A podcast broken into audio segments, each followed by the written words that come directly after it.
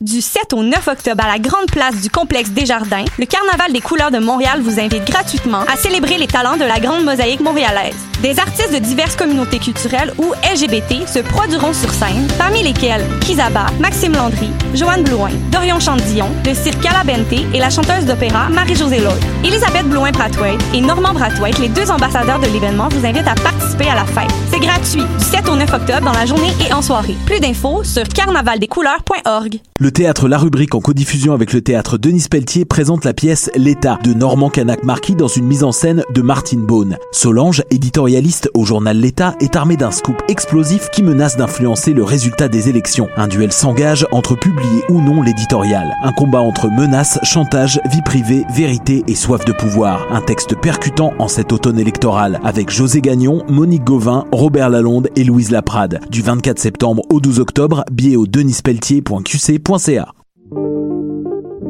Pool Hip Hop, c'est ta référence en matière de hip hop sur les ondes de choc.ca. Chaque semaine, entrevues, chroniques, actualités et mix thématiques te seront présentés dans une ambiance décontractée. Le meilleur du hip hop, ça se passe chaque semaine sur les ondes de choc.ca.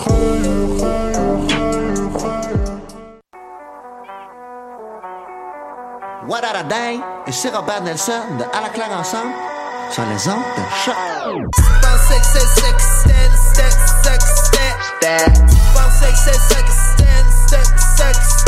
Et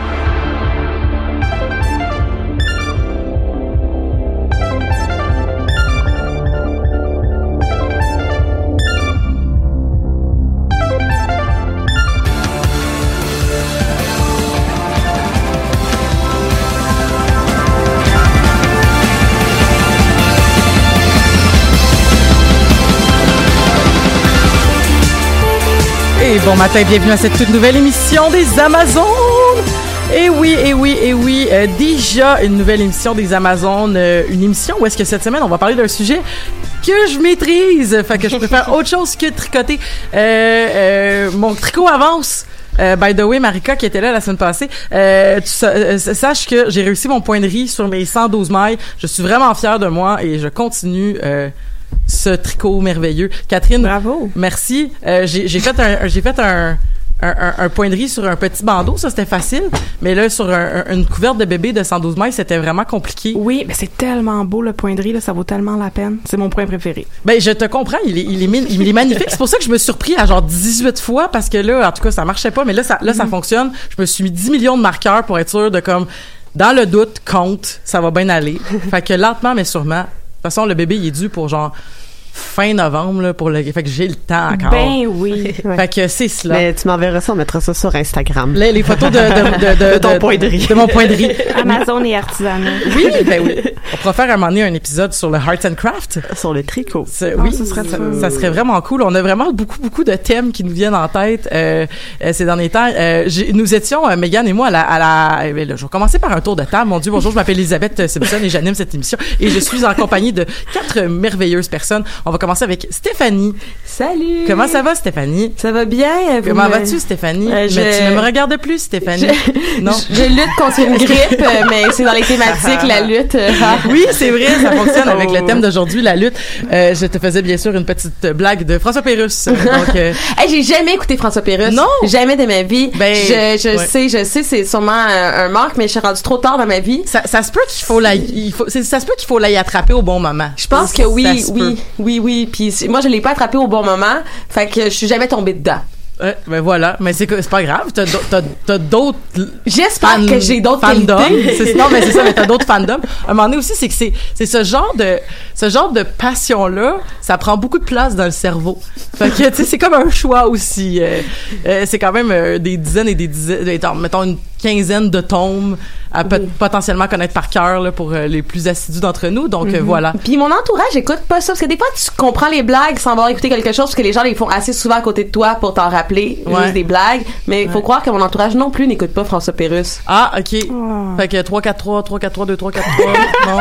Mais Megan, t'as-tu écouté François Pérusse toi? Moi, j'ai écouté juste les, les deux minutes du peuple à la radio, mais c'était pas mal ça. Fait que comme je connais, Ah. mettons, le, le corps du corps, Mm. je comprends le corps des blagues. Oh, quand même. Ouais. Ben, ben, ben, c'est pas les grave, Stéphanie. On va parler de Glow, puis ça, tu l'as écouté au complet. Ça, je l'ai écouté au Ça va complet. bien aller. Je suis dans le thème au moins. On va continuer avec euh, Catherine qui tricote aussi. Donc, euh, Bonjour. Ouais, je, je fais ça discrètement sans trop faire de clic-clic. ben c'est, fait que ça fait deux Amazones de suite de deux semaines qui tricotent en ondes, donc c'est merveilleux. Euh, Catherine qui, qui n'a pas vu la troisième saison de Glow, mais qui va être Non. là pour nous faire une autre chronique. Oui. Donc on revient après le tour de table. Euh, Marika, Allô? comment ça va Marika? Ça va bien, toi? C'est-tu la dernière émission que tu fais avec nous? Oui. Potentiellement? Euh, non, Pe- Peut-être qu'on t'entendra au que- téléphone. Ah oui, oui, c'est ça. Dans les mais, prochaines euh, semaines. Je ne reviendrai pas en studio pendant plusieurs semaines, voire euh, plusieurs mois. Bon ben voilà, ben on sait bien que tu vas avoir des choses plus importantes à faire, genre donner la vie. Exact. fait que, fait que ben merci d'être avec nous aujourd'hui euh, en personne pour cette cette dernière fois. On pourra te dire euh, adieu. après. Adieu. Au revoir, j'espère. Au revoir. Au revoir. ben en tout cas adieu pour 2019, donc euh, probablement. Ouais. Euh, et on finit avec Megan, Megan, Allô? qui était avec moi lors du fameux quiz qu'on a fait, le quiz musical de choc.ca. Lors, lors, euh, du lancement de la programmation de choc.ca. Oui, alors nous avons une équipe qui s'appelait les Amazones. Il y avait toi, moi, Marjorie Tap euh, et euh, une autre personne euh, qui n'est pas une Amazone, fait qu'on s'en fout. C'est les Amazones plus Ah, un. c'est ça. C'est ça nom On ne la nommera mais- même pas. C'est- on n'aimera pas la personne. Euh, et voilà, et c'était, c'est ça, ça. On est arrivé troisième parce qu'on a vraiment, mais on est arrivé troisième, mais tu sais, ça s'est joué sur genre deux points et demi là, entre la troisième puis la première place. Tu sais, fait que c'est, je suis quand même fière de nous autres là, sur une cinquantaine de questions qui valaient toutes deux points chaque. Là. Fait que euh, nous, nous- on a bien performé, surtout Ouais. à la troisième ronde. Ça, La troisième ronde, c'était la, la, la, la ronde de la musique de film. Fait qu'on était full bonne là-dedans. Je pense que Mais euh, on, on a manqué la question sur Majora's Mask parce qu'on n'a pas joué à Majora's Mask. puis, puis ils ont dit on a mis ça juste pour vous. Fait qu'on Oh, était comme, ben, quand on était petite, on n'avait pas de console. Fait que c'est pas une question de geekerie, c'est une question de lutte des classes. Voilà. Fait que, fait que voilà. Voilà. Mais euh, donc c'était bien le fun. Donc euh, Choc, vous ferez ça plus souvent des quiz. C'était vraiment cool. On va être là. Euh, Là-dessus, ben c'est ça. Avant de parler de la troisième saison de Glow, euh, Catherine, tu es allée voir Oui. It chapitre 2. Oui. Et c'est reconnu que Catherine est notre experte en Stephen King dans, dans les Amazones. C'est moi. C'est toi, donc. mais avant de parler de ça, est-ce que tu voulais juste nous donner un petit petit mot sur ton expérience à Trois-Rivières, parce que tu reviens de, de, de, de, de lire de la poésie. Mon Dieu, vous essayez de me remonter le moral, c'est ça, parce que It Chapter 2, ça me, ça me, ça me déprime. Mais euh, oui, euh, le Festival de poésie de Trois-Rivières, ça se déroule en ce moment. Si on a des gens qui nous écoutent qui sont à Trois-Rivières, c'est jusqu'au 13, donc juste avant l'Action de grâce, ça va se terminer la fin de semaine prochaine. C'est une série de lectures dans des lieux publics à Trois-Rivières. Moi, j'ai participé de vendredi jusqu'à lundi et ça a été une super belle expérience, comme, comme toujours. C'est un festival international, fait qu'on rencontre des gens d'un peu partout. J'ai euh, lu avec des poètes du Mexique, de l'Uruguay, du Chili, de l'Argentine, des États-Unis, de l'Australie. C'était incroyable. Donc c'est de la poésie polyglotte, là. C'était pas juste en français? Oui, c'est ça exactement. En fait, pour euh, les, les poèmes qui sont pas en français, les auteurs essaient de fournir des versions en français. Fait que là, je me suis ramassée en tant que seul poète francophone dans la plupart des lectures à faire la lecture des poèmes en français pour après ça écouter les versions en espagnol. C'est, euh, c'est une super belle expérience. Ça vaut vraiment la peine. Bon ben, euh, on, on, on met ça à l'agenda. Euh, là, je suis de on- bonne humeur là. Puis là, on va te redéprimer parce Yeah. qu'on va parler de, Hit chapitre 2. Oui. Donc, euh, qui est au cinéma en ce moment, qui était la suite du film chapitre 1, qui suivait pas la même narration que le livre.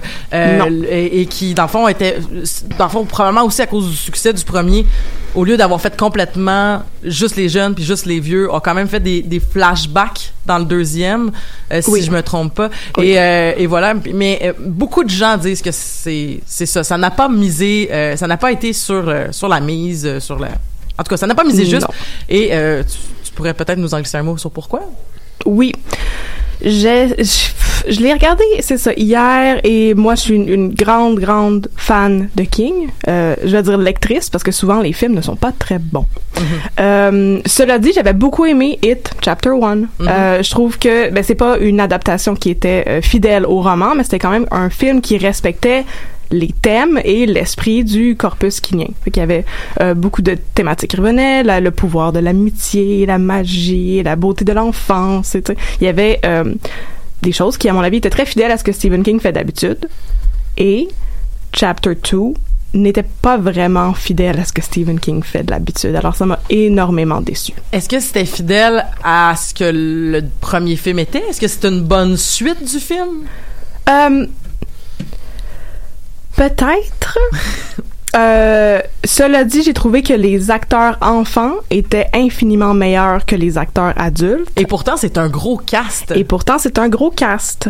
Euh, donc, juste pour faire un, petit, un petit summary, euh, un petit résumé, pas de spoiler. Donc là, dans le chapter 1, les enfants se sont battus contre Pennywise, le clown terrifiant qui se nourrit des peurs des gens. Et ils ont réussi à euh, le faire rentrer dans son trou et hiberner de nouveau. Et là, 27 ans plus tard, le clown revient. Un des amis, qui sont maintenant devenus vieux, ils ont maintenant 40 ans, c'est plus des enfants. Un de la gang originale est resté dans la ville et il contacte les autres pour leur dire, le monstre est revenu, il faut que vous veniez dans la ville et on va le tuer une fois pour toutes maintenant qu'on est des adultes et qu'on est capable d'y faire face. Euh, alors oui, il y a une grosse brochette d'acteurs qui jouent les adultes. En fait, moyen, mettons. Euh, ça a dû coûter bien de l'argent d'avoir Jessica Chastain et James McAvoy. Euh, pour les autres, peut-être un peu moins, mais quand même, une, une belle brochette d'acteurs qui était, à mon avis, très décevant, surtout parce que l'intrigue est vraiment facile. Pas très bien ficelée. Ça prend, on prend beaucoup de raccourcis au lieu de prendre le temps d'expliquer des choses, ce qui est assez étrange dans un film qui dure presque trois heures. Et ça nous laisse vraiment sur notre faim. Mais est-ce que c'est parce qu'ils ont, ils ont mis plus de temps à montrer des scènes qui font peur? Pas du Même tout, pas? parce que j'ai trouvé que le film ne faisait pas très peur. Hum. Euh, Hey, il y a- Le premier, moi, il m'a terrifié. Il y a beaucoup de jump scare.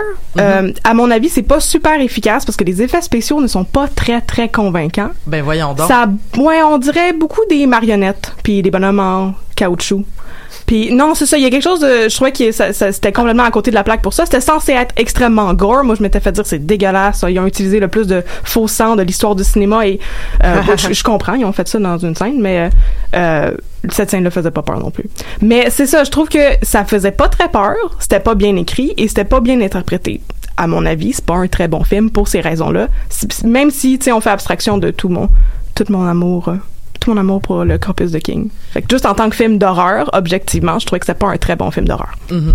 Dans le dans le dans un épisode de Box Office, une haute émission de choc.ca, Mhm. euh, il racontait que ou peut-être euh, à des je crois que c'est Box Office mais et euh, euh, Dom Massy racontait que euh, il y avait une référence à la tortue dans le premier livre euh, où est-ce qu'il pense qu'il marche sur une tortue quand ils sont dans le dans l'eau, mais la tortue revient-tu dans le deuxième? Est-ce qu'on parle de ça? Non. Non, c'est ça. Fait que tout cet aspect-là, moi j'ai pas lu les livres, mais je sais que c'est un aspect important de de la du fantastique du livre, de Oui. l'explication du mystère. Puis ça a été comme complètement évaporé? Oui, euh, il y avait effectivement des références. Il y avait aussi une espèce de jouet, un, un toutou de... euh, non, c'était pas un toutou. C'était un Lego de tortue qui était aussi montré dans le premier. Il y avait des références à la tortue. Fait que là, pour les lecteurs, la tortue, dans le livre, est une figure très importante. C'est une espèce de divinité ancestrale. Puis c'est cette, cette divinité-là qui donne aux enfants le pouvoir de euh, terrasser le monstre une première fois. Et qui revient par la suite pour justement leur donner la force de le tuer définitivement quand ils sont adultes. Alors, on pensait que ça allait peut-être se retrouver dans le deuxième puisqu'il y avait des indices dans le premier, mais malheureusement, c'est pas là. Euh, et c'est ça que j'ai trouvé un peu étrange, c'est qu'il y a encore de la magie, mais c'est de la magie un petit peu cheap et un peu superficielle. Ils ont pris des concepts qui appartenaient au livre, comme justement cette idée-là de on va vaincre la peur par l'amour, par le pouvoir de l'amitié, par l'innocence, par la beauté de l'enfance et tout. Mais c'est très plaqué comme message. Ils nous le disent énormément. Ils le disent littéralement, là. Ils font des espèces d'incantations pour, euh, tu sais, euh, voyons, chasser le mal. Qui se base beaucoup sur on est capable, on est fort, puis vous êtes des pas bons. Mais justement, ça fait un, ouais, un espèce de, de, de pep talk contre un monstre qui est censé être l'incarnation du mal. Puis honnêtement, si j'étais l'incarnation du mal, puis que je me faisais dire tes poches retourne dans ton trou, je pense que je rirais de toi. Mais- mais- il y avait quelque chose de très facile comme solution pour fitter tous ces thèmes-là. Mais j'ai l'impression, peut-être que je me, peut-être que je me trompe, mais tu sais, vu que j'ai pas lu le livre, mais j'ai l'impression que, puis j'ai entendu une critique, quelqu'un qui disait que l'espèce de vulgarité des enfants qui faisait rire dans le premier, justement, d'avoir des enfants un peu, tu sais, justement un peu à la Stranger Things, mais encore plus, tu sais, ils disent plus de vulgarité, ils disent plus de gros mots, Oui. ils sont plus violents.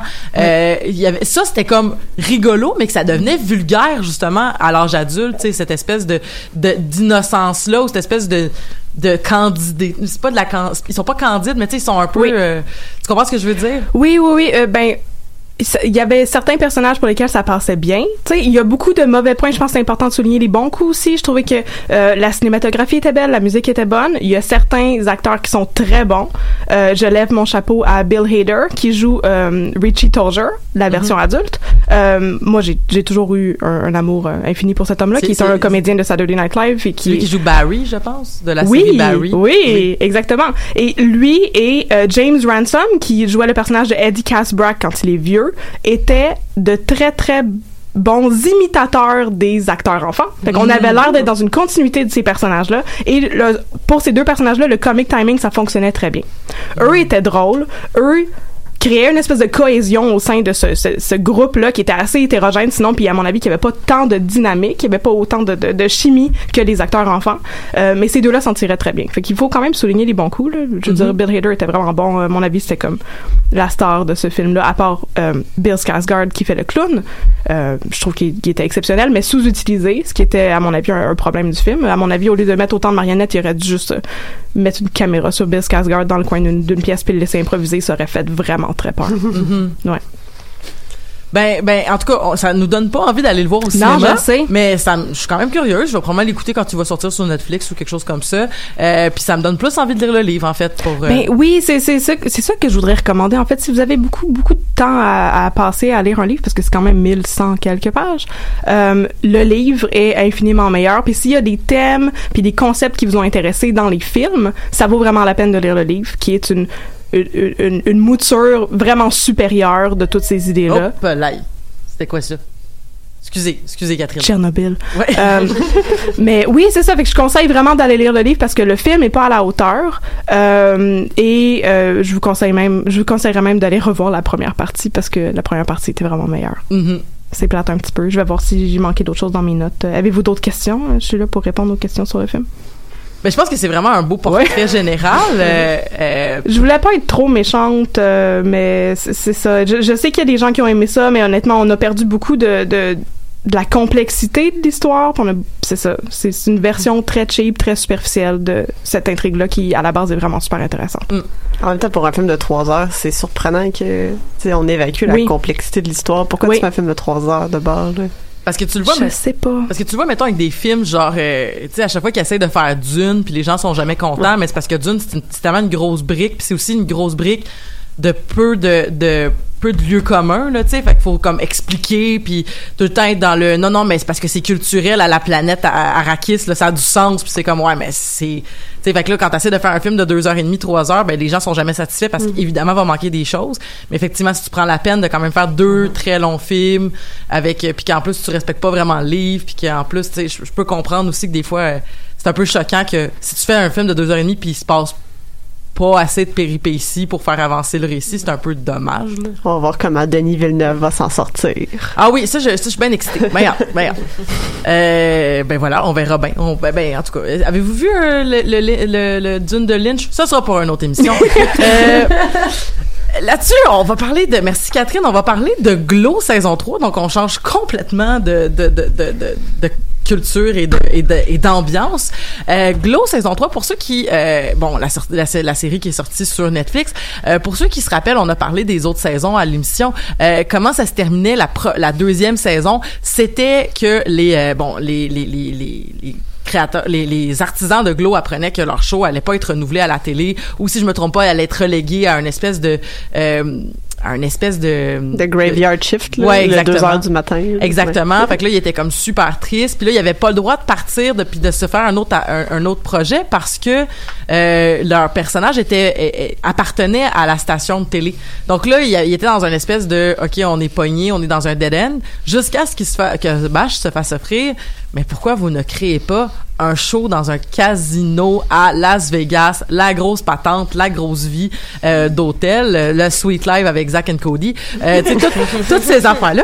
Fait que là, c'était bon. Voilà, on, on, on, on, on commence la saison en fait de cette façon-là, où euh, le premier épisode se déroule grosso modo justement avec un, un rehearsal, une pratique de ce que va être le show. Donc là, ça nous permet de le voir une fois, puis ensuite, ben ils vont jouer un peu avec le fait qu'on qu'on ait vu la mise en scène tout le long de la, série pour jouer lorsqu'il y aura entre autres l'épisode où est-ce qu'ils vont faire du, crossing de personnages pour euh, l'épisode de la, fin qui est un épisode de Noël avec euh, là qui est le seul épisode où est-ce qu'on voit plus de lutte, je trouve, là, justement, là, où est-ce que c'est l'épisode de Noël, où est-ce qu'ils refont euh, Christmas, Christmas Carol de Charles Dickens. C'est une série qui c'est une saison qui, qui, qui tourne beaucoup justement avec euh, approfondir certains certaines notions qui ont déjà été abordées. Je pense entre autres à la cause euh, LGBTQ euh, je pense entre autres à euh, je pense entre autres à justement les relations amoureuses. Euh, je pense entre autres justement à c'est quoi être euh, une femme dans l'industrie du show business. C'est thèmes et encore plus qui est la saison 3 de Glow. Puis il y a plein d'affaires qu'on veut parler. Euh, Marika, je vois que tu tu shakes sur ta chaise. Y a-tu un premier aspect que t'aimerais parler euh, par rapport à la saison? Euh, ben, je, je, je serais peut-être juste allée avec une, euh, une appréciation générale là, de la saison 3. Moi, je l'ai beaucoup, beaucoup aimé. Euh, je trouve que Glow, c'est probablement une des seules séries qui euh, qui s'enrichit avec le temps.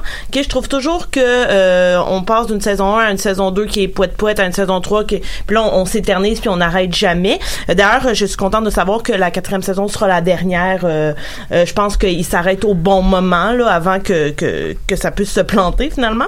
Euh, et entre autres, je trouve que euh, la saison 3 était très bonne euh, à cause de euh, de la complexité des, euh, des des personnages. Donc on va vraiment aller euh, développer davantage euh, les personnages. Et j'ai l'impression aussi que dans d'autres séries, c'est justement ce qu'on abandonne au fil du temps euh, à savoir l'arc narratif de certains personnages. Et ici on, on laisse rien vraiment en plan euh, puis je pense que ça donne toute son essence à la à la saison euh, à la saison 3 euh, et euh, je- juste une petite anecdote comme ça, la semaine dernière, je parlais avec Ariane, qui est une autre Amazon. Euh, je lui disais que cette semaine, on parlait de ça parce qu'elle était disponible, mais elle a juste écouté le premier épisode puis elle a dit j'ai pas accroché. Et j'étais très surprise euh, qu'Ariane me dise ça parce que je m'attendais à ce que Glow ça tombe dans les cordes d'Ariane.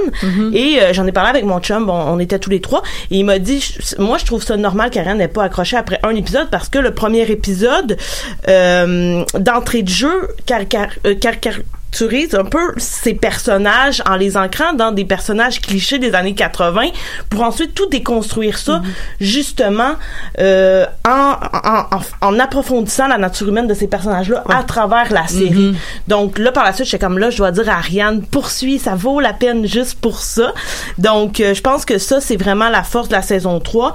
Puis tout à l'heure, on en parlait hors d'onde, puis on, on parlait du manque de lutte justement fait que je pense qu'on pourrait peut-être commencer là-dessus parce que vrai. tout le monde était un peu d'accord euh, sur ça C'est vrai que la saison 3 de ce show qui, qui est un show qui parle de lutteuses n'avait pas beaucoup de lutte, on va Mhm. se le dire. C'était euh, ça manquait. Mais moi, j'ai trouvé en fait que le, le, le show euh, était vraiment intéressant au, au point de vue des personnages qui développent. Donc, on les abandonne pas effectivement. On va vraiment creuser. On va creuser toutes les euh, bon les enjeux euh, qui touchent euh, les, les représentations, euh, qui touchent l'immigration, qui touchent euh, bon les communautés LGBTQ. Puis là, ça devient vraiment intéressant parce qu'il y a tout un, un rapport aussi euh, de violence envers soi-même, de, de, de représentation parce qu'ils jouent des personnages clichés. Dans le fond, sont des stéréotypes d'eux-mêmes. Donc, pourquoi on en vient à faire ça? Donc, il y a tout ça qui était très intéressant dans la saison 3. Mais moi, ce que j'ai- trouvé euh, décevant, c'est pas tant qu'il n'y ait pas de lutte, c'est que la série le justifie pas d'un point de vue. Euh, la série ose pas euh, des choses techniques, euh, par exemple dans la trame sonore, dans la construction, pour qu'on sente à quel point le huis clos du casino est étouffant pour Mhm. eux, que elles aussi, elles sont tannées d'être là, elles sont tannées de de pas faire de lutte ou de faire de la lutte ou peu importe. Je pense qu'il aurait pu avoir une trame sonore justement qui a qui ajoute des bruits de machine euh, tout le temps puis qu'à un moment donné on est nous-mêmes tannés. Fait que quand ils s'en vont à l'extérieur du casino ah Le on- fameux épisode dans le désert de, Joshua, là, de, Oui. au Joshua Tree. Tu sais, ça, ça, ça aurait été euh, merveilleux que là, tout d'un coup, il n'y ait même plus de trame sonore, qu'on entende le silence, puis que ce silence-là, nous-mêmes, nous, en tant que spectateurs, spectatrices, nous, nous repose, nous, euh, nous fasse du bien. Alors j'ai trouvé que la série, en ce sens-là, était pas, euh, elle osait pas euh, des choses qui auraient justifié le manque d'autres choses. Alors qu'on n'aurait pas pu à la fin dire, ah, il manquait de lutte. Parce qu'on l'aurait senti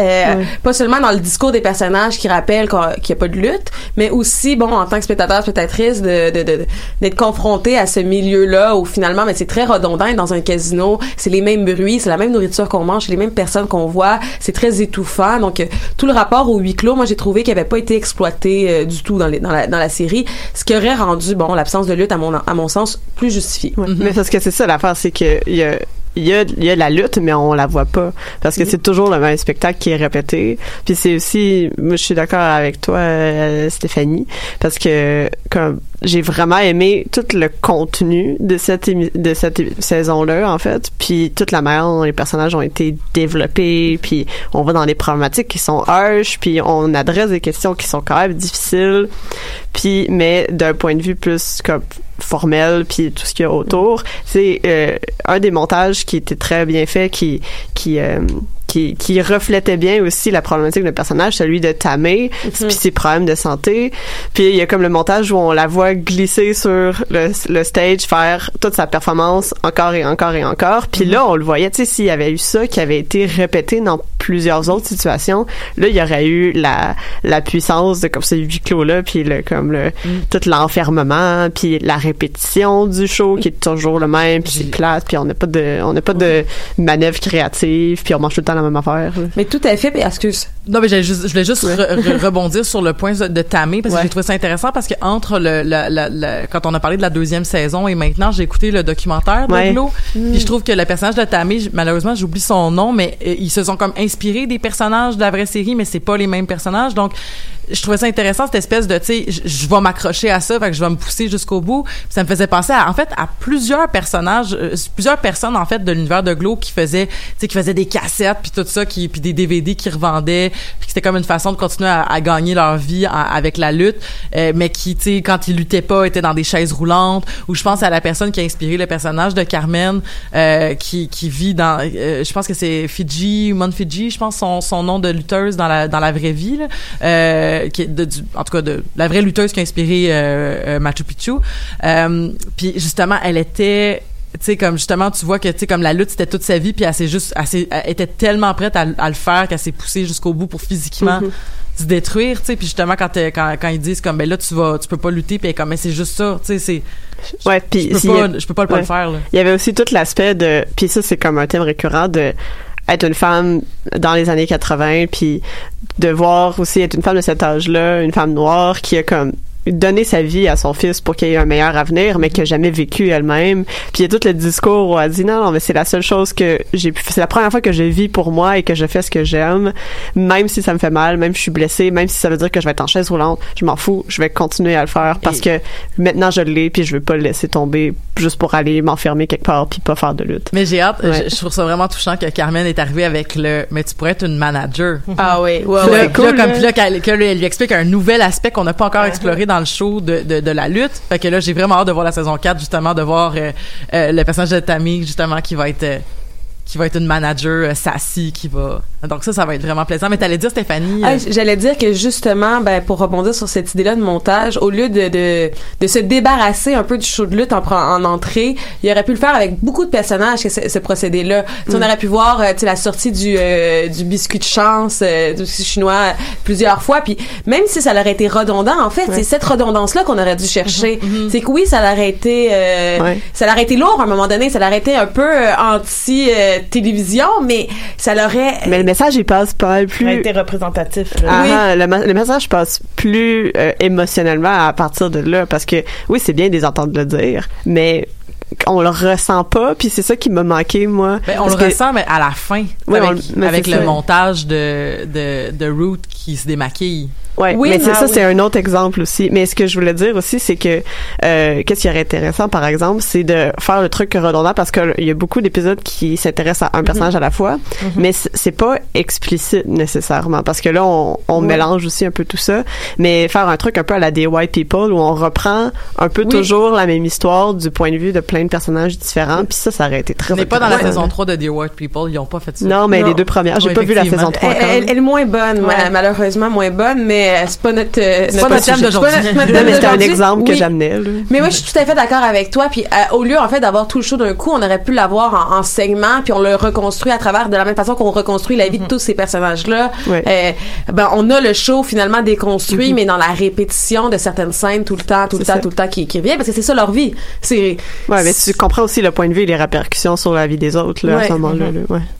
Puis d'ailleurs, ils ont un peu utilisé à certains moments euh, cette redondance-là dans dans le dans des thèmes qui vont aller euh, s'ancrer dans différents personnages. Tout à l'heure, on parlait du corps euh, par rapport à, à, à Tamé et euh, je pense que la question du corps est très importante dans la saison 3, particulièrement en ce qui a trait à la question du corps de la mère. hein, quand on pense à Debbie et à Cherry, euh, Debbie, donc ça fait déjà un petit moment que on a cette figure maternelle là dans dans dans la série. Puis là, elle elle la vit, euh, elle a de la difficulté finalement à faire le clivage entre euh, être une femme au travail et être une mère et elle se pose beaucoup de questions par rapport à ça dans, dans la saison 3 et Cherry qui hésite à devenir euh, à devenir mère. Et les deux ont un rapport au corps qui est quand même assez problématique. Euh, Cherry c'est vraiment par rapport à sa forme, à sa santé, elle veut pas finalement perdre son corps athlétique euh, Mais qui c'est lui permet cascadeuse, tu sais. c'est ça qui lui permet de gagner sa vie finalement tandis que Debbie euh, elle c'est vraiment au niveau euh, superficiel c'est au niveau du regard de l'autre qui est posé sur elle Ouais, euh, c'est aussi au niveau des problèmes de troubles alimentaires. oui, c'est ça, exact. C'est là. que je voulais en, Ouais. en venir, euh, qui, qui est adressé, mais qui finalement est un peu laissé poète poète. Là, je trouve qu'on Ouais. on voit une scène où bon, on la voit qui, qui, bon, ouais, là, on devrait peut-être dire qu'on allait parler de, de ça avant d'en parler. Là.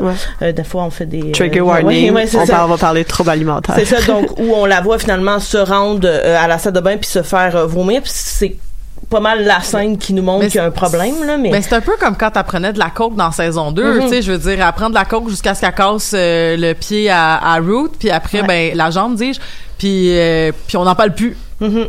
Fait que c'est comme, OK, puis là, il y a le problème de jeu de, de justement, de, de, de, De Cherry. Cherry.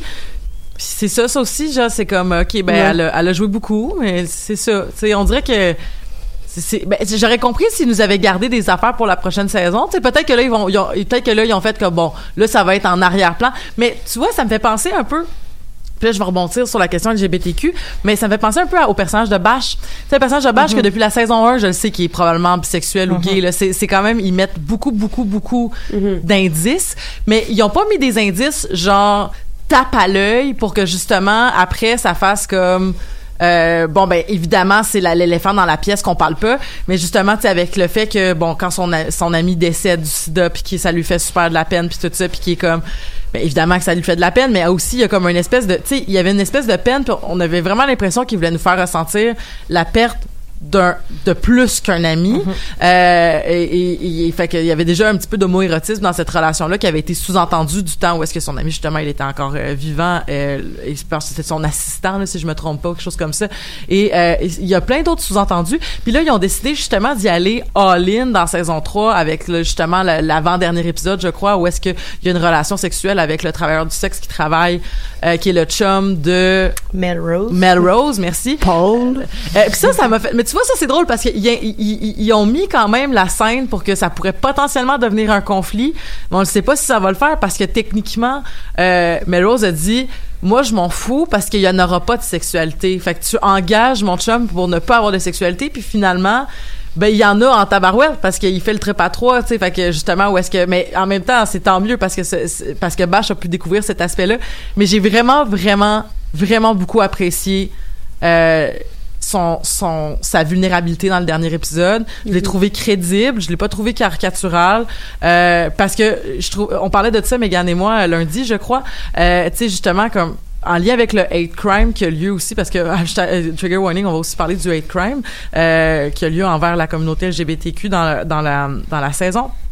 Mais c'est que, le- le- justement, le- l'espèce de, la peine, mais qui est pas juste, tu sais, qui vient de, je, je- refouler son, son, son, sa bisexualité depuis des années. En plus de ça, c'est la crise du sida. Donc, en plus de ça, c'est si je suis gay, je vais mourir. Tu sais, c'est le cancer des gays à l'époque, on l'appelait, là, tu sais. Donc, c'est, dans sa tête à lui, c'était, bon, mais je suis, je, je suis probablement, euh, condamné, tu sais. C'est cette tristesse-là qu'on ressent, puis son espèce de, Mais j'ai trouvé ça beau que ça se fasse dans le cadre d'un trip avec sa femme, puis que ça reste comme un espèce de partage, puis tout ça. Je trouvais ça, ça me faisait penser un peu à une espèce de relation. Je sais pas si vous avez vu euh, le film euh, The Nation versus ah comment ça s'appelle? En tout cas, bref, je, vais, googler pendant que quelqu'un va dire autre chose. Mais il y avait un film à un moment donné où est-ce que euh, Woody Harrelson puis euh, Courtney, Courtney Love étaient ensemble, puis il y avait cette espèce de liberté là. Puis je trouvais ça beau que cette liberté là se représentait aussi dans le couple de Bash, dans un couple justement des années 80-90. Euh, bref, j'ai vraiment beaucoup aimé la représentation de Bash. Je sais pas si quelqu'un n'a pas apprécié cette représentation là. Non, mais au contraire, j'ai beaucoup aimé aussi. Euh, je trouve qu'ils ont bien fait de prendre leur temps. Euh, et euh, je, je trouve en fait que la représentation du, euh, du coming out ou de l'affirmation de son orientation sexuelle est, euh, est assez diversifiée dans la saison 3. Tu sais, on voit quand même Beirut, je sais pas c'est quoi son nom. De-. Ah, voilà. Et Yolanda, qui vivent toutes les deux finalement leur identité différemment Ouais. et ça cause problème en fait. Mais il y a plusieurs conversations qui euh, qui sont menées sur le sujet puis qui sont qui qui font en sorte que ça passe grâce à la communication. Euh, ce qui manquait un peu du côté de Bash, je trouve, il, il, il en parle pas finalement. Et c'est ce qui fait Mais il y a en sorte- personne aussi avec qui en parler. oui, c'est ça, mais justement, comme euh, Elisabeth dit que euh, c'est beau euh, ce qui se passe dans le trip à trois et tout ça, mais je suis pas persuadée que la femme est très... Je sais pas à quel point elle est... elle est pas d'accord, mais je sais pas à quel point elle, est compréhensive par rapport à ça. Je trouve que ça, j'ai hâte de voir qu'est-ce qui va arriver suite à cette euh, à cette scène-là, parce que après on n'en reparle pas vraiment. Euh, tandis que, par exemple, entre Beirut et, Yolanda, oui, il y a de la colère, particulièrement du côté de Yolanda, euh, qui est impulsive, euh, qui euh, qui se sent un peu brusquée euh, dans le dans la façon, par exemple, que Beirut vit ce qu'elle qu'elle découvre. Mais il y a quand même de super belles scènes entre les deux où elles se parlent. Euh, entre autres la scène où euh, elle lui dit pourquoi t'ac- t'acceptes pas que que je te touche et tout ça. Cette scène-là, la conversation est vraiment très belle euh, entre les deux femmes et finalement bon, euh, euh, Beirut va finir par se laisser faire et s'ouvrir et ça va se faire naturellement. Donc je trouvais que c'était bien de voir ces différentes représentations là de son orientation sexuelle, de comment la vivre dans dans un coming out ou pas là, parce que Mais c'était aussi comme une situation de questionnement au sens Mhm. où. Mais euh, ouais, j'ai été un peu brusquée par la fin de la conversation où c'est ça quand ils sont en camping. Puis là, Mhm. elle se dit euh, ah ben tu sais toi tu dis gay, ah mais Ouais. tu sais comme je suis en train de me questionner, je sais pas si je suis gay, est-ce que est-ce que je suis prête à prendre cette étiquette là Puis l'autre t'as juste fait comme non t'es straight puis elle s'en va puis t'es comme oh, ok qu'est-ce qui se passe? Je comprends la colère puis on la comprend très bien. Après quand il y a l'épisode où il y a le hate crime puis là elle comprend un peu tu sais l'importance de prendre étiquette puis de de s'affirmer puis de comme s'inscrire Mhm. dans une communauté puis de justement avoir cette solidarité là mais je crois qu'il manquait comme je sais De pas nuances. De- Mais- mais- pas de nuances mais je, comme je comprends toute la situation mais j'ai été vraiment brusquée par justement cette cette colère là qui venait et qui est Mhm. totalement valide là, pour vrai là c'est comme une colère qui est totalement valide de si tu vois quelqu'un qui est en train de se questionner mais en même temps Artie était pas comme certaine est en train de se poser ouais, des questions ben, elle c'est ça. comprend pas tout ça tu sais Ouais. Puis moi, je trouve que c'est ce qui est important dans la série. Ouais. Puis en fait, qu'il y en a aucun, moi, à mon sens, qui est euh, superficiel, si on veut, parce qu'ils viennent tous de backgrounds tellement différents. Ouais. Bash, euh, il vient d'un milieu euh, riche. Et, il y a sa mère. On comprend tout, tout un tout un, un rapport aussi à sa mère parce que là, il vient d'hériter d'argent parce qu'il s'est marié avec une femme.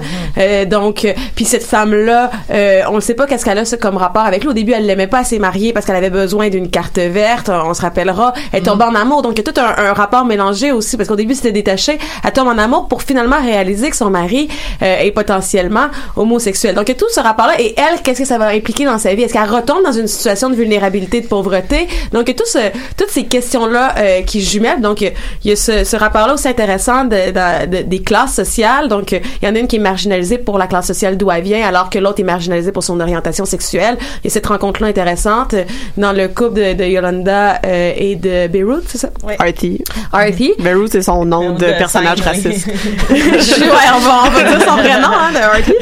Euh, Il y a encore là euh, un- une problématique qui est liée aussi aux cultures, euh, comment que c'est l'homosexualité peut être perçue dans différentes cultures, la sexu mais même au-delà de l'homosexualité, la sexualité, le plaisir féminin.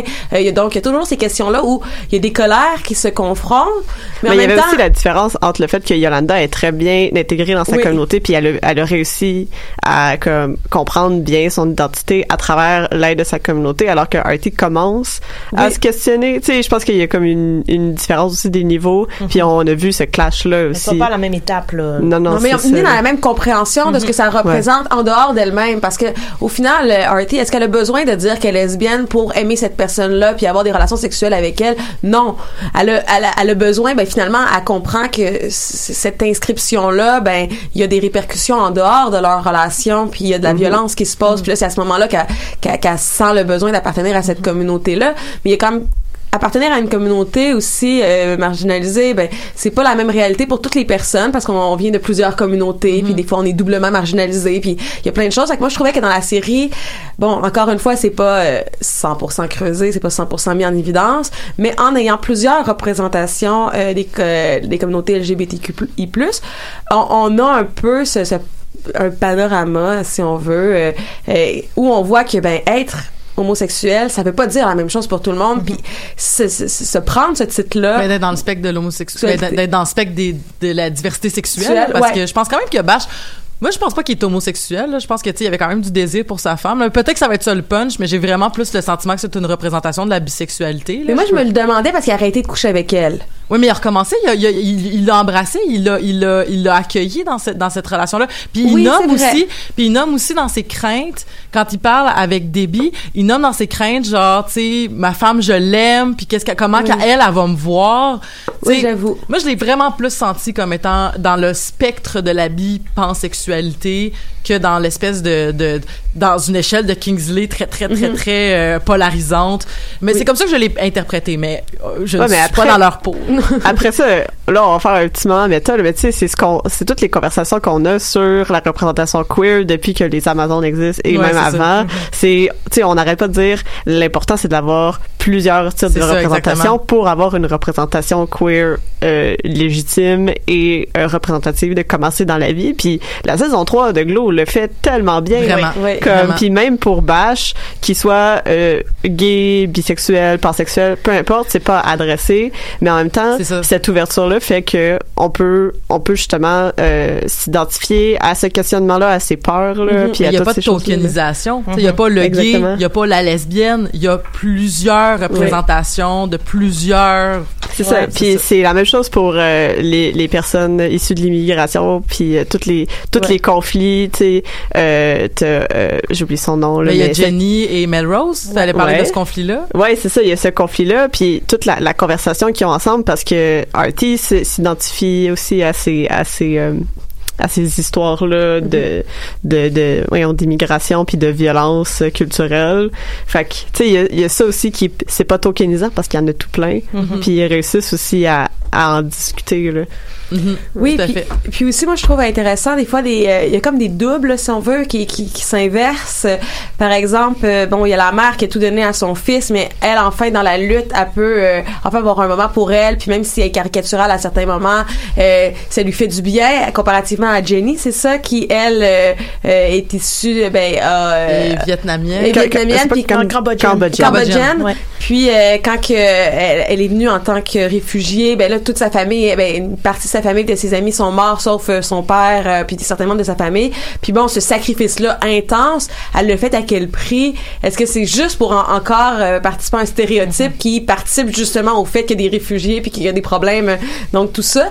Donc moi je trouve qu'il y a, il y a ces deux euh, sacrifices-là qui sont très différents, Ouais. mais qui se répondent, je trouve, dans, Mais- dans la manière de s'en sortir. Tu sais, à- une qui sacrifie sa vie pour son fils pour qu'il puisse euh, bon, avoir des études. Puis bon, après, il y a comme tous les problèmes de différence de classe sociale que ça crée entre les deux. Puis l'autre qui se demande comment qu'elle pourrait être redevable à sa famille puis à ces morts-là, puis qui se sent coupable Mhm. de, d'avoir trouvé cette euh, voie-là qui est de sortir d'un biscuit euh, chinois euh, tous les soirs en ayant euh, en participant à des stéréotypes racistes. Donc moi, je trouve ça... Ben, ouais, puis je trouvais ça intéressant aussi que la question c'était aussi en tant que personne racialisée, j'ai pas la même répercussion que lorsque toi, femme blanche américaine, me caricature. Ce n'est pas la même chose. Puis je trouvais que c'était brillamment amené, puis que c'était que le, la, la- que ça se fasse sur deux épisodes aussi, puis que euh, la discussion ait une évolution logique du tu sais comme ok on comprend ce que Melrose veut dire. Ah oui mais on comprend ce que Jenny veut dire. Ah mais on comprend ce que Melrose veut dire. Puis que là ça crée vraiment plus un, un un aspect de vivre ensemble puis de dialogue crédible que de plus complexe, là. exactement que de juste dire ça c'est ce que vous devriez croire.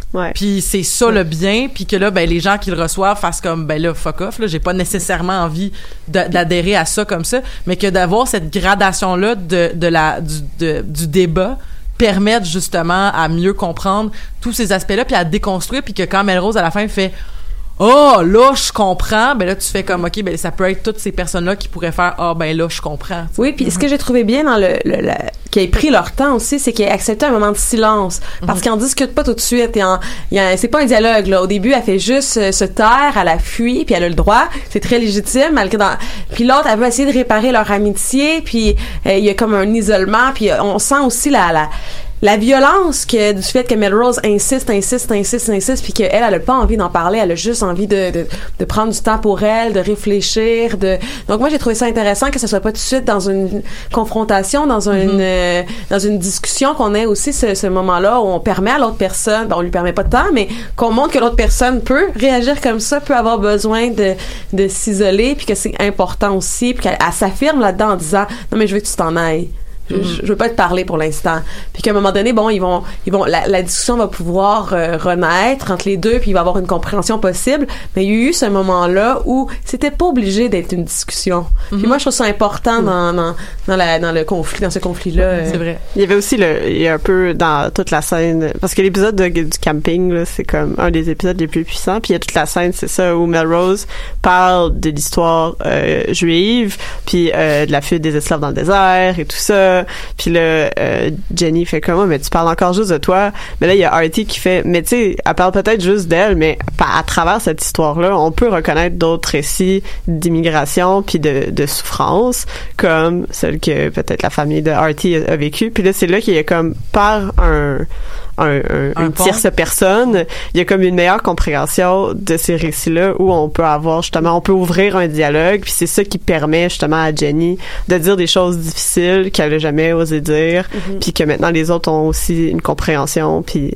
de son récit personnel. Fait que tu sais, il y a aussi ce, tout ce, ce, ce rapport-là qui était pas nécessairement direct, mais qui était décalé, puis que- qui se fait en groupe aussi. Qui se fait Mhm. par la multiplicité des, des histoires, puis des points de vue, puis que c'est quand on les met ensemble que là, on a une meilleure compréhension. Puis aussi, ce qui était, ce qui était rendu possible, c'est que Melrose, elle, elle a pas vécu le récit qu'elle raconte, c'est le récit de, de, de, de, De sa, sa famille, culture, ouais. de sa... Ben, je Ben, dirais, elle a encore des répercussions Oui, oui, proches oui, oui, de, de, de, d'autres choses. là, Mais je veux dire, contrairement à Janie, par exemple, qui a vécu ce, le, le- Ouais, c'est ce dont elle parle, elle, euh, elle en vit les répercussions. euh, c'est dans sa communauté, c'est tout. euh, c'est pas pour dire qu'elle les vit pas, mais c'est pas l'histoire. C'est pas l'histoire immédiate de sa vie, donc le traumatisme est peut-être plus facile pour elle à, à- à mettre en récit, puis ce qui permet en cette mise en récit-là première de après que les autres personnes puissent parler de quelque chose qui leur est euh, plus directement arrivé, si on veut. Là, je sais pas comment le, le mettre en mots, mais, mais on comprend ce que tu veux dire euh, en termes de ça l'ouvre le récit moi je trouve. Puis là, là Jenny en entendant ce bon ce, ce récit là elle peut enfin euh, devant cette vulnérabilité là elle-même exprimer la sienne. Ouais, mais c'est, c'est aussi à travers les histoires que c'est plus facile de manifester en, en mots Mhm. puis une violence qui est difficilement manifestable en général. Puis parlant de vulnérabilité, il faut parler de Sheila dans cet Oui, c'est épisode-là. je- j'y arrivais. Donc, je pense que c'est un peu ce qui arrive Ouais. aussi entre Bobby et Sheila. Donc, euh, Bobby va être un peu euh, le modèle d'émancipation, d'affirmation de, de Sheila. Ouais. Et c'est euh, grâce... Bobby qui est la drag queen, pour Oui, ceux qui se exact. rappellent pas des noms. Euh, donc, c'est un peu grâce à lui, ou du moins grâce à, à, à sa rencontre avec euh, cette personne-là, que Sheila va, euh, va euh, faire un, cheminement intérieur qui est super intéressant et qui était déjà subtilement amorcé depuis la saison 1, là, quand même. Euh, c'est un personnage qu'on suit, euh, pas nécessairement en, en premier plan, mais il y a toujours des petites scènes qui nous montrent euh, qu'elle a ben, certaines problématiques avec son identité, avec le fait de, de s'affirmer et... On, on lâche pas le morceau, même si c'est euh, à petites gouttes. On découvre de plus en plus euh, Sheila et euh, ça, ça a tout rapport avec la performance, tu sais, elle, elle est et la, performa, euh, la, euh, la performativité aussi. Donc, il y a une sorte de détournement euh, du côté de, de, de Sheila, particulièrement quand elle va faire le discours sur scène, là, au moment où elle est censée faire une scène avec Ruth, mais que Ruth finalement ne se présente pas et elle décide de- d'aller sur scène et de faire un, un discours un peu sur le patriarcat et sur euh, le fait que bon euh, sa mère l'a élevé euh, comme un garçon puis là bon la problématique entre ses parents et tout ça. Et cette scène là est particulièrement puissante. Euh, également le moment où elle met son costume au feu euh, la- dans le dans le fameux euh, épisode où ils partent dans où elle part dans le désert et là elle, elle met tout au feu. Donc je pense que euh, la rencontre entre Bobby et Sheila est vraiment le déclencheur de l'affirmation de Sheila. Et quand on y pense comme ça, on se dit ben ça sort de nulle part, mais effectivement parfois on rencontre quelqu'un dans notre vie qui peut sortir de nulle part et déclencher quelque Moi, chose. je, je dirais pas que ça sort de nulle part parce que justement, c'est une drag queen qui lui pose des questions sur sa performativité, Oui, c'est vrai. Mhm. comment qu'on exprime son identité. Parce que la première chose qui, qui, qui- que Bobby lui demande, c'est depuis quand tu es. joues. Tu, Mm. ben, pas tu joues, mais depuis. Tu es un loup. Ouais. Parce que depuis c'est quand sa tu personnage. es un loup. Donc, depuis quand tu performes cette identité-là, puis en même temps que tu es cette identité-là. Donc, il y a un lien entre les deux Mhm. que donc dans le drag queen euh, qui, qui aussi se passe. Donc, moi, je trouve que c'est pas une rencontre impromptue. Tu sais, il sait comment s'occuper d'une perruque, il lui donne des Mhm. conseils. Il y a comme tout un, un rapport justement à la à l'expression de l'identité qui passe dans le linge, dans tout dans, dans mais qui tout passe ça. par une persona, en fait, Ouais. qui passe par Mhm. un personnage qu'on se crée pour Ouais. justement exprimer sa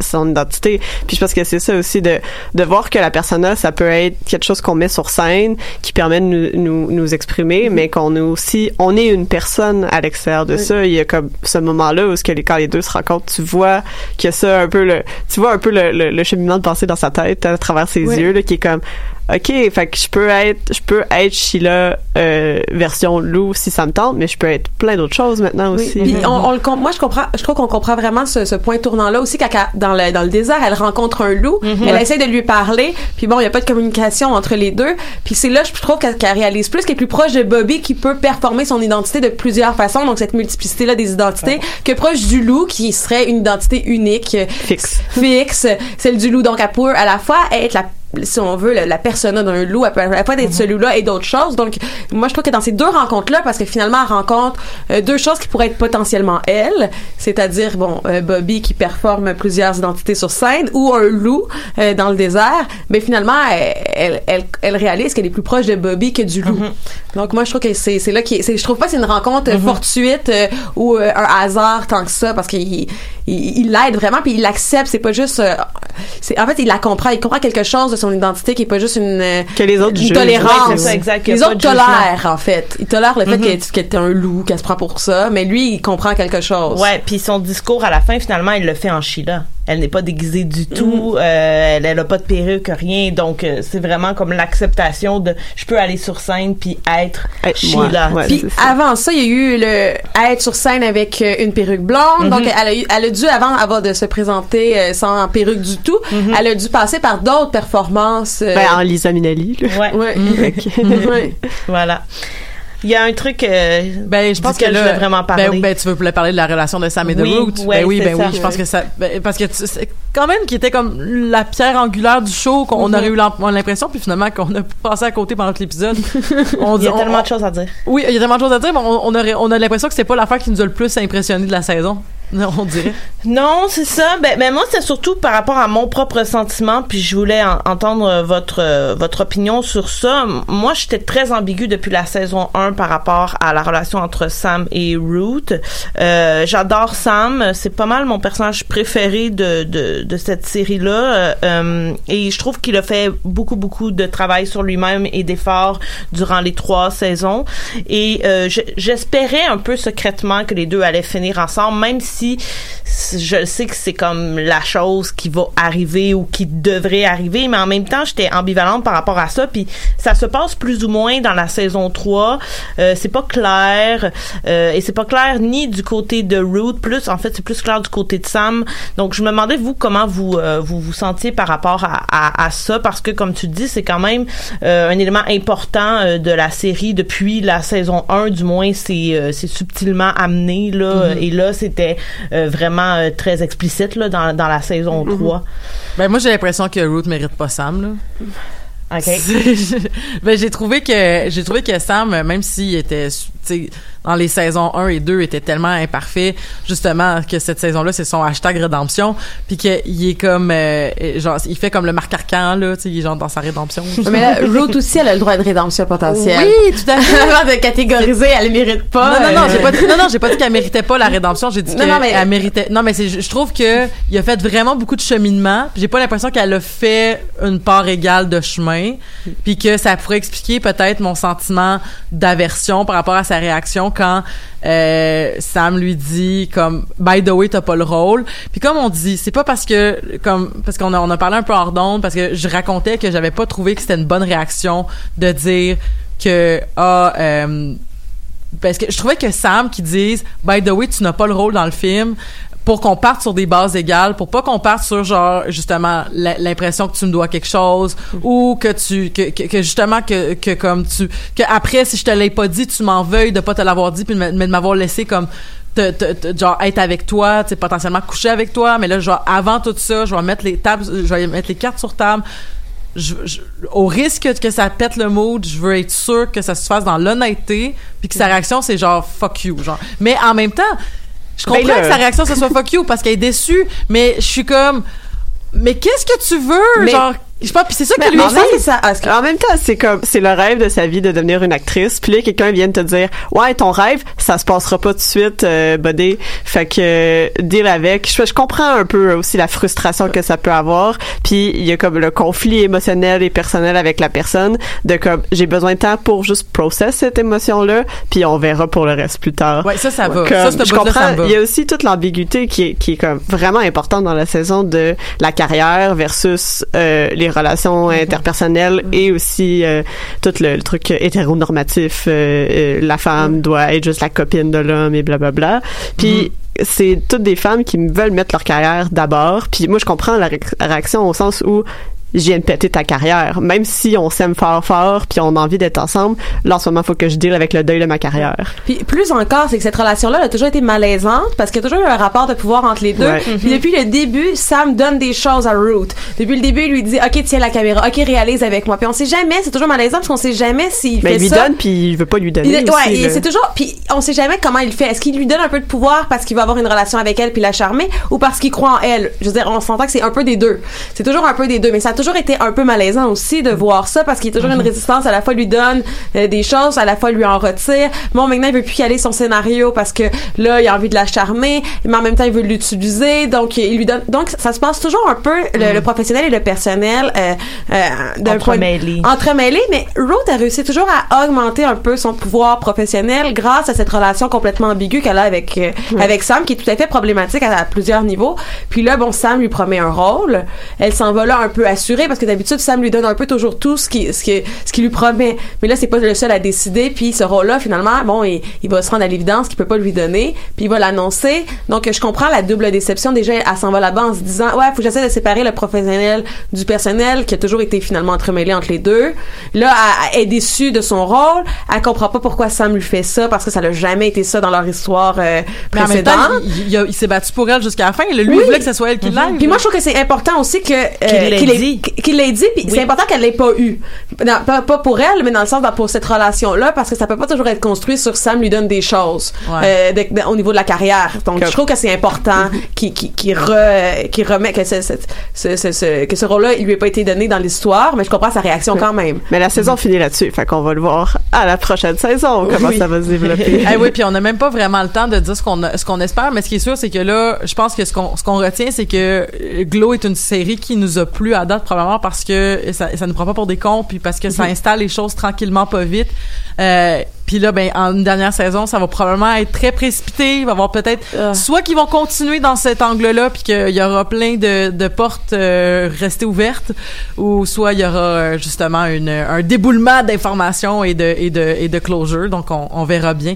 Ben, euh, c'est ce qui va mettre fin à notre épisode d'aujourd'hui des Amazones. Euh, je vais commencer par remercier Catherine. Ton tricot avance bien? Oui. Yes! Euh, tu fais quoi, en fait? Je fais une tuque. Ah, yes! OK. Oh. Bon, ben, super. Euh, les têtes seront chaudes cet hiver. C'était vraiment le fun de vous entendre. En tout cas, moi, j'ai pas écouté la saison 3, mais là, j'ai vraiment hâte euh, Bon. de m'y mettre. Euh, puis merci d'être venu parler de d'être venu parler de Hit. Merci beaucoup Stéphanie d'avoir été des nôtres. Ça Merci. faisait longtemps qu'on t'avait pas vu. Merci Marika et à- à- au revoir. Donc jusqu'à jusqu'à ce que tu nous reviennes en personne. Et merci beaucoup Mégane d'avoir été aussi des nôtres aujourd'hui. Merci à toi. Eh ben ça fait plaisir. Et on se retrouve la semaine prochaine pour parler d'autres choses. Et d'ici là, ben je vous souhaite de passer une belle semaine.